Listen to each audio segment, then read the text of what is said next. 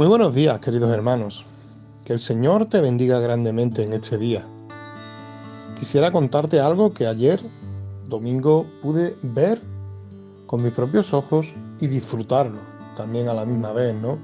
Y es que, que bueno, ¿no? El poder llegar a tu iglesia, poder llegar ayer al culto y ver cómo vas saludando a hermanos, a hermanas, viendo sus caras de felicidad, de sus caras de gozo, porque por fin por fin podemos decir que, ya nos hemos quitado la mascarilla. Qué bueno, ¿no? El poder disfrutar con los hermanos. Pero mirando, echando la vista atrás, hemos visto como durante estos dos años largos eh, hemos padecido, hemos sufrido, porque esta pandemia eh, ha costado, ha costado mucho. Hemos visto cómo nos ha apartado totalmente de familiares, como nos ha apartado totalmente de, amistades, el no poder quedar, el, tener que estar encerrado por largos días, por, días tras días, semanas tras semanas.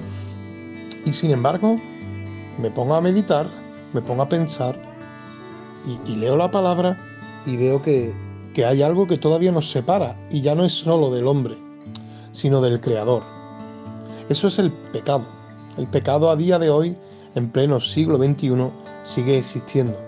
Aquellos que muchos quieren suavizar, aquellos que muchos quieren hacerlo como que algo pasajero o, como que es un problema eh, de la persona en sí, eh, sigue siendo aquello que nos separa de la presencia de Dios.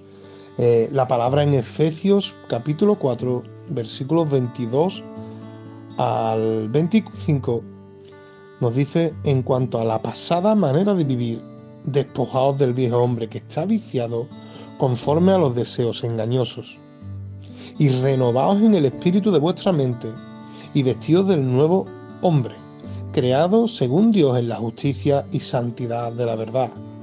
Por lo cual, desechando la mentira, hablad verdad cada uno con su prójimo, porque somos miembros los unos de los otros.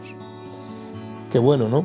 El poder ver que, si meditamos en la palabra, eh, vemos como tenemos que despojarnos, ¿no?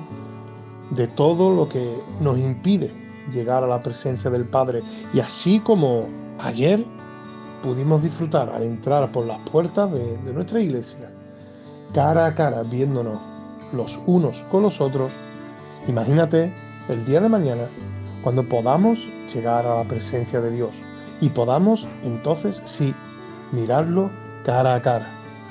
Qué grande, qué bueno es el Señor, que nos permite que en este día podamos meditar, podamos vivirlo y sobre todo podamos gozarnos en su presencia.